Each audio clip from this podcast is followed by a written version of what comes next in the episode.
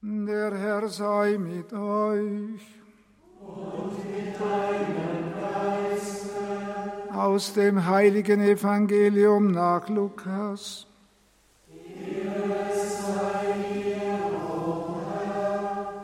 In jener Zeit sprach Jesus zu seinen Jüngern. Ein reicher Mann hatte einen Verwalter. Diesen beschuldigte man bei ihm, er verschleudere sein Vermögen. Darauf ließ er ihn rufen und sagte zu ihm, was höre ich über dich? Leg Rechenschaft ab über deine Verwaltung. Du kannst nicht länger mein Verwalter sein. Du überlegte der Verwalter, mein Herr entzieht mir die Verwaltung. Was soll ich jetzt tun? Zu schwerer Arbeit tauge ich nicht und zu betteln schäme ich mich. Doch ich weiß, was ich tun muss, damit mich die Leute in ihre Häuser aufnehmen, wenn ich als Verwalter abgesetzt bin. Und er ließ die Schuldner seines Herrn einen nach dem anderen zu sich kommen und fragte den ersten, wie viel bist du meinem Herrn schuldig?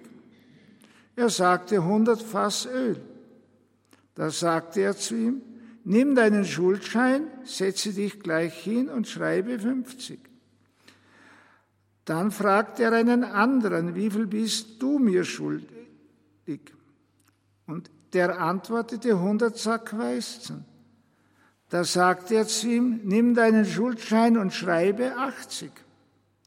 Und der Herr lobte die Klugheit des unehrlichen Verwalters und sagte, die Kinder dieser Welt sind im Umgang mit ihresgleichen klüger als die Kinder des Lichtes. Evangelium unseres Herrn Jesus Christus.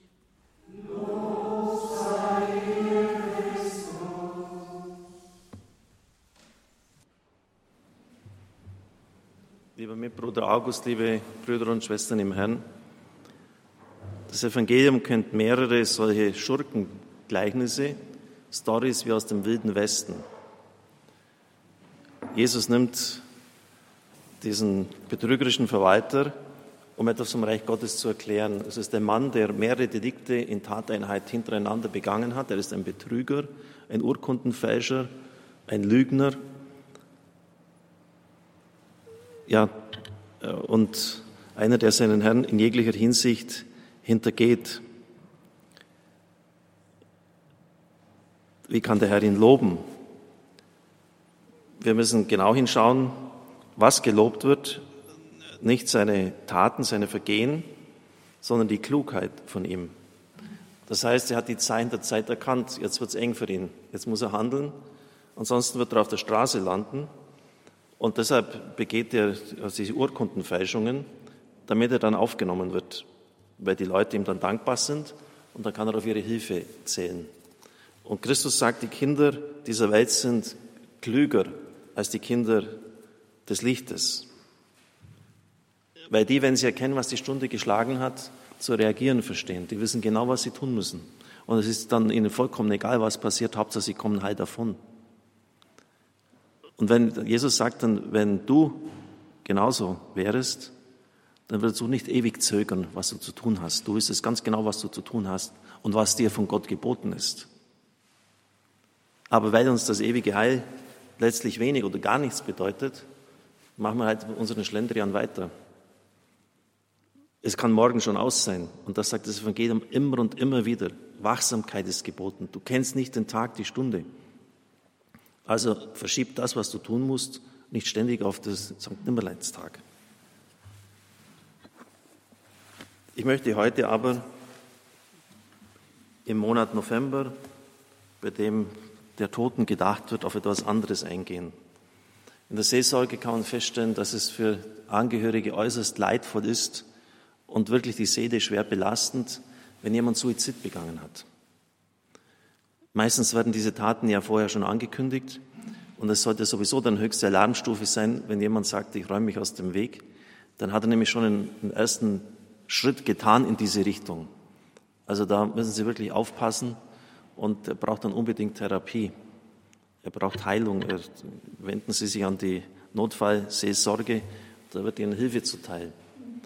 Und dann aber oft auch, wenn man diese Dinge erkannt hat, äh, man sieht das Verhängnis kommen und es passiert und man fühlt sich so ohnmächtig, auch schuldig.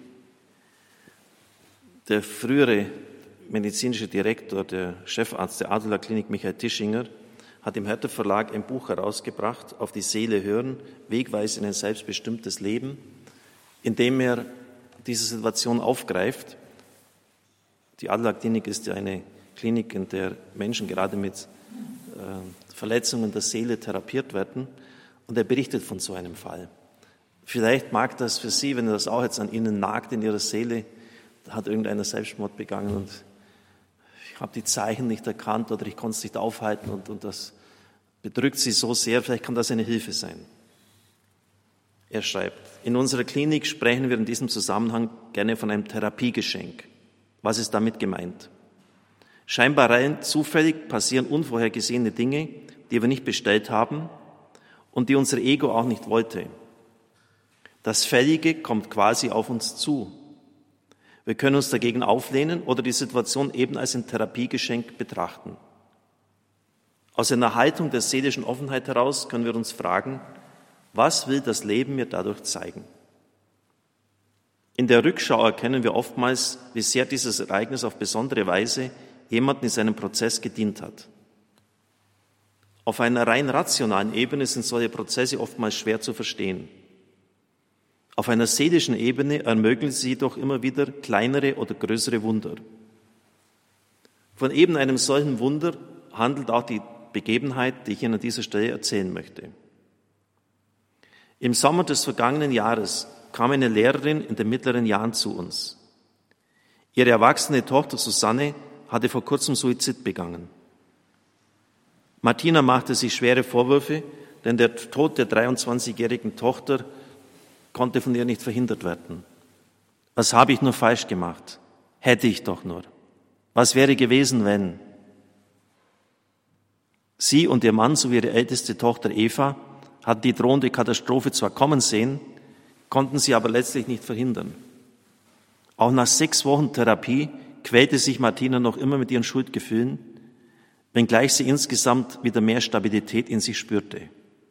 Dennoch war klar, das schlimme Ereignis hatte sie noch nicht wirklich verarbeitet. Ein Jahr später traf ich Martina anlässlich unseres alljährlichen ehemaligen Treffens wieder. Sie kam freudestrahlend auf mich zu. Ihre Augen leuchteten. Ich war tief gerührt, sie so glücklich zu sehen. Martina berichtete mir, was in der Zwischenzeit geschehen war. Nach dem Klinikaufenthalt waren zu Hause die quälenden Fragen in Bezug auf ihre verstorbene Tochter wieder sehr präsent. Sie flehte um ein äußeres Zeichen, dass es ihrer Tochter, wo auch immer sie jetzt war, gut gehen würde. Konkret wünschte sie sich als Zeichen einen schneeweißen Vogel, der sie besuchen kommen würde, wissend, dass sie noch nie in ihrem Heimatort einen solchen Vogel je gesehen hatte. Bei ihrem nächsten Spaziergang am Ufer des nahen Flusses begegnet ihr ein schneeweißer Reiher. Es war ihr, als ob er der ersehnte Bote sei. Über Wochen hinweg schien er immer, wenn sie am Flussufer spazieren ging, auf sie zu warten, als ob er ihr sagen wollte, Susanne geht es gut. Dann geschah das nächste wunderbare Zeichen. Eva, die ältere der beiden Töchter, die bisher davon ausgegangen war, selbst niemals Kinder bekommen zu können, wurde schwanger. Der errechnete Geburtstermin war exakt Susannes Geburtstag. Ich bin mir sicher, Susanne hat mitgeholfen, berichtete mir die wertende Großmutter. Jetzt bin ich wirklich ganz in Frieden mit dem, was geschehen ist. Diese Zeichen des Himmels haben mir das geschenkt, was kein Mensch mehr hätte geben können. Ich bin so dankbar. Diese Erfahrungen von Martina gehen mir regelrecht unter die Haut. Noch immer bin ich tief berührt. Ja, es gibt Dinge zwischen Himmel und Erde, welche die Möglichkeiten unseres Verstandes übersteigen. Es sind Ereignisse, die uns auf einer seelischen Ebene ergreifen wollen.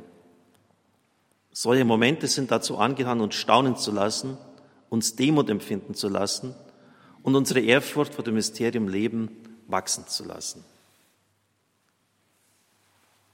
Eine, wie ich meine, sehr tiefe Geschichte, also man darf durchaus auch den Herrn, wenn es wirklich etwas Berechtigtes bitten, Herr, gib mir doch irgendein Zeichen, einen Hinweis, wie es mit dieser Person steht. Und da müssen Sie natürlich auch auf Sendung schalten und offen sein dafür. Die Leute sagen ständig, ja, Gott, wo ist er denn? Ich erlebe ihn nicht und so. Ich kann wirklich sagen, wenn ich am Abend oft zurückblicke, äh, da finde ich mindestens ein halbes Dutzend Dinge, wo ich ihm begegnet bin. Wo irgendwelche Gespräche, die man als super schwierig eingestuft hätte, plötzlich ganz leicht gegangen sind. Oder wenn es mal finanziell im Radio eng wurde, dann schreibt einer einen Brief, in den nächsten Tagen kriegen Sie 200.000 Euro. Also lauter so, so Dinge, das sind doch alles auch Hinweise von oben, wie der Herr uns hilft und uns nicht allein lässt. Und dann gibt er eben einem auch solche Zeichen.